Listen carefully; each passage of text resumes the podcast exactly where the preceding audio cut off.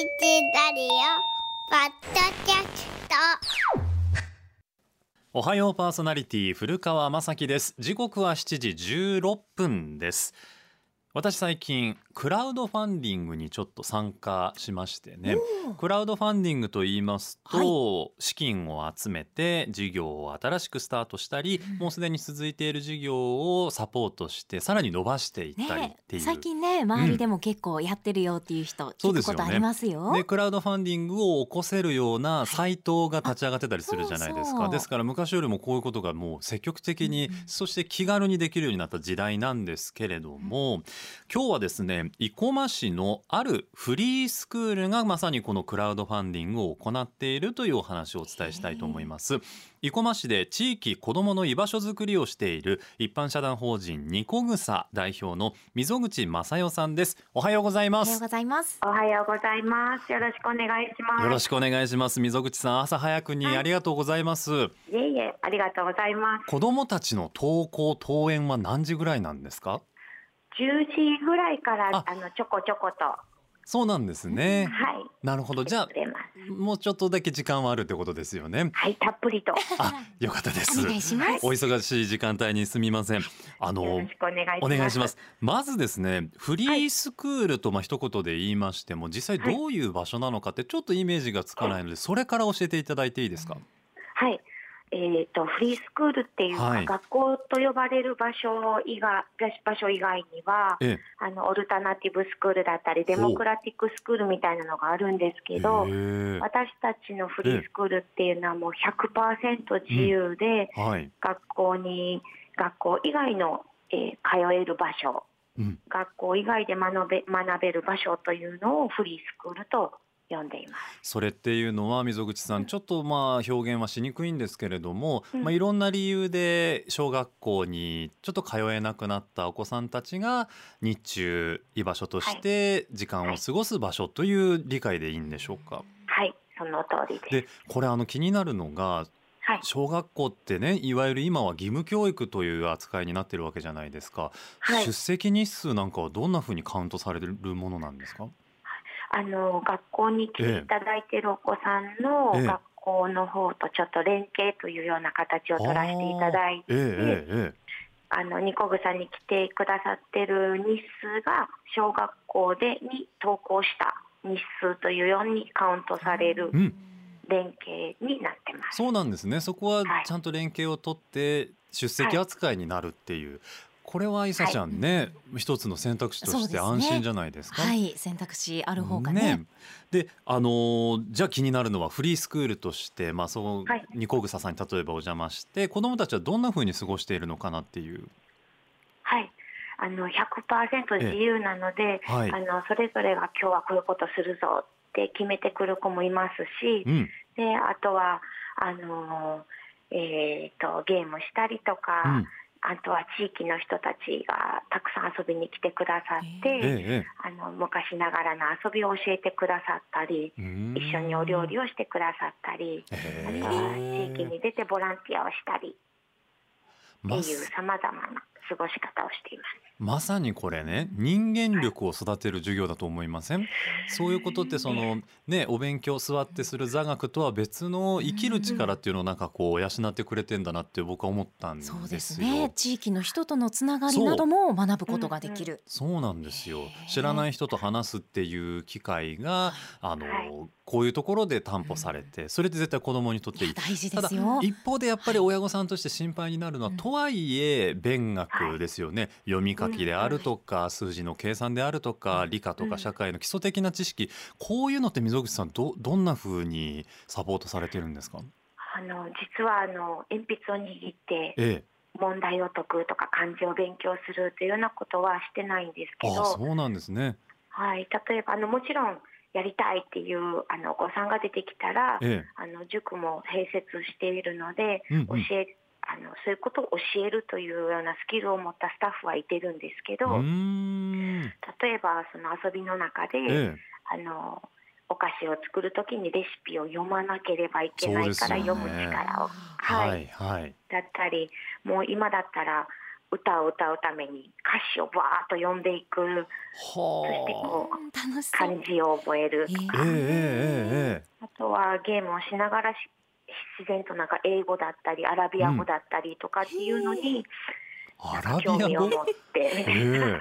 子供たちもいてます。でもね遊びがこう、目的になると子供たちってすごい力を 発揮するんですよね。学びの、うん、だから漢字とか全然覚えられへんのに、はいポケモンの名前はもうあの時す。スラスラ覚えてましたからね。カタカナでねそうよ。難しいのに。で読めないからね。読めないからその漢字ってどう書いてるなんていう読み方なのかとかっていうのが知りたくなって勉強につながっていくっていう。はい、自分発信だとうんうん。強いですね。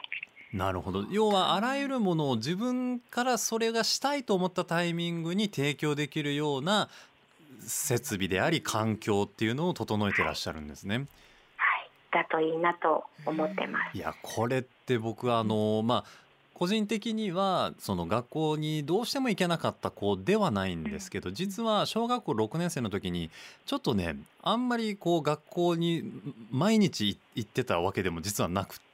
うんその友達との環境だとかっていうのにちょっと悩んでた時期もあったんですよ。でうん。億劫だけどその時代っていうのはもう行かなきゃ絶対にダメっていう時代でもあったし、ね。基本的に行きましょうっていう時代でしたね。なんで、はい。まあもう押し殺してじゃないですけれどもうん。ぐっと我慢していっうんてすぐ帰ってくるみたいな感じの時間もあったんですよね。だからそんな僕からするとこのフリースクールっていう選択肢ってものすごく素敵だし、社会全体でこれもっと作っていかなきゃと思ってるんですよ。あの時代の子供たちにとってね、ん。居場所って生活そのものじゃないですか。はい、ね。だから居場所づくりはもう人間づくり生活づくりにそのままつ直結するよなと思ってるのではい、いろんな選択肢がある今の世の中素敵だなと思うんですがはい、ね溝口さんこのフリースクールで使われている場所の環境っていうのが溝口さん結構大変なんですって。そうなんです。えそうなんです。あの古民家をあのお借りしてるんです。はいあの子供たちよかったら使ってねって言ってものすごく素敵な古民家をお借り、ええ安価でおお借りさせていただいてるんですけど、えはいあの水道管が破裂していて使えなくてお水が使えなくてそうななんです。のでトイレがない手が洗えない料理ができないっこれどう？ていう状態です。溝口さんその代わりとしてどういうふうに利用されてるんですか？あのポリタンクをあうんの近所の児童館に持って行って毎日お水をもらってそれでお持ち帰り手を洗う時はそのポリタンクから水を出して洗ったりあとお手洗いは公園のお手洗いをまで走ってます。ああそうなんです。ですね。うん。はい。これちょっとねインフラ最低限のインフラじゃないですか。水が通るっていうのは。それすらままならない環境だけれどもやっぱりはい。さまざまな事情で水道工事にも巨額の費用がかかりますしということではい。改善できなかった。でそこで溝口さんはクラウドファンディングを始められたんですよね。はい、あのまあ私というかあの来てくださっている保護者の方たちが一丸となって、ええ。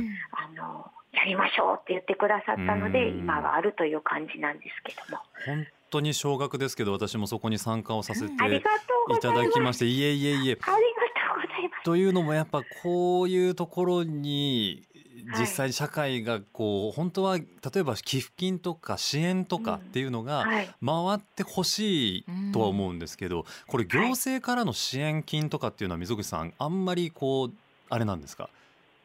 そうなんです。あの、えー、と助成金っていうのが、あのこちらの思いをもうしあのしたためてしたためてお一生懸命書いても通らなかったりあする場合が多くそうなのでクラウドファンディングを通して私たちのことを知っていただいてそのあの不登校っていうことに対しての考え方っていうのもちょっと皆さんもしあのちょっと違う角度から見ていただくきっかけになったりとかうん。あとは私たちのクラウドファンディングでファンになってほしいっていう思いがありうんご支援いただけたらと活動してます。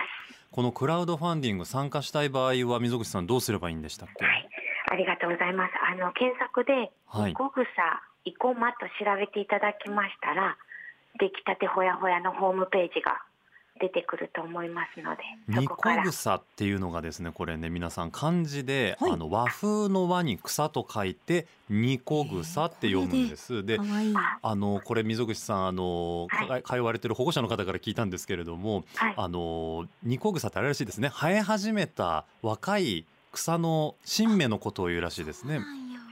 あとはニコニコっていう言葉の語源でもあり、えー、えそうなんですか？ニコニコってニコ草から来てるんですか。へええー、知らなかった。まさにニひらがなでも大丈夫です、ひらがなでも大丈夫。うん。はい。ニコグサイコマでこのクラウドファンディングのページが出てくる。あのそもそもの話聞いてもいいですか？はい。溝口さんどうしてこのフリースクールをやろうと思われたんですか？あのえっ、と20年ぐらい子どもさんと関わる仕事をさせていただいている中であのどんどん子どもの世界っていうのが、まあ、インターネットだったりゲームだったりっていうのの誕生でどんどん子どもの世界が広がっていっているなという実感があってどどんなお仕事だったんですか？そのお子さんと関わるというのは。もともとはあの児童あのちっちゃい子に英語を教えて中学生小学生に英語を教えたりっていうところから始まって、なるほど。えー保育士をやりながら、え子ども食堂をやっていて、なのでえーなんかいろんいろいろな子どもさんたちと関わらせていただく中で、あれちょっと学校に行く意味って何だったっけなってもう一度こう自分たちが通っていく機会が増える中で、あ。うん。学校に行けなくなったり行かなくなったりする自分を責めなくていいというか。うん。行けなくなったり行かなくなったりする子供を責めなくていい親御さんがうん。あのこうたどり着く場所としてうん。必要になるだろうなっていうような実感があってああそれで始められたんですね。はい、まさにあの自分を責めてしまいがちだと思うんです。それはお子さんもそうだし親御さんも多分そういう気持ちでいらっしゃるでしょうからそんな方にちゃんと選択肢ありますよって言ってあげられる社会になりません、はい。そういう社会でありたいなと僕は思うんです。はい、ですので、あのはいラジオをお聞きの方の中にもその思いに共感してくださったらこのクラウドファンディングにぜひ参加していただきたいなと思います。ニコグサひ,、えーひらがなでも大丈夫です。ニコグサ以降までぜひ、えー検索をしてみてください。溝口さんどうも朝早い時間ですけれどもありがとうございましたました引き続き頑張ってください。はいありがとうございます失礼いたします。はい失礼いたします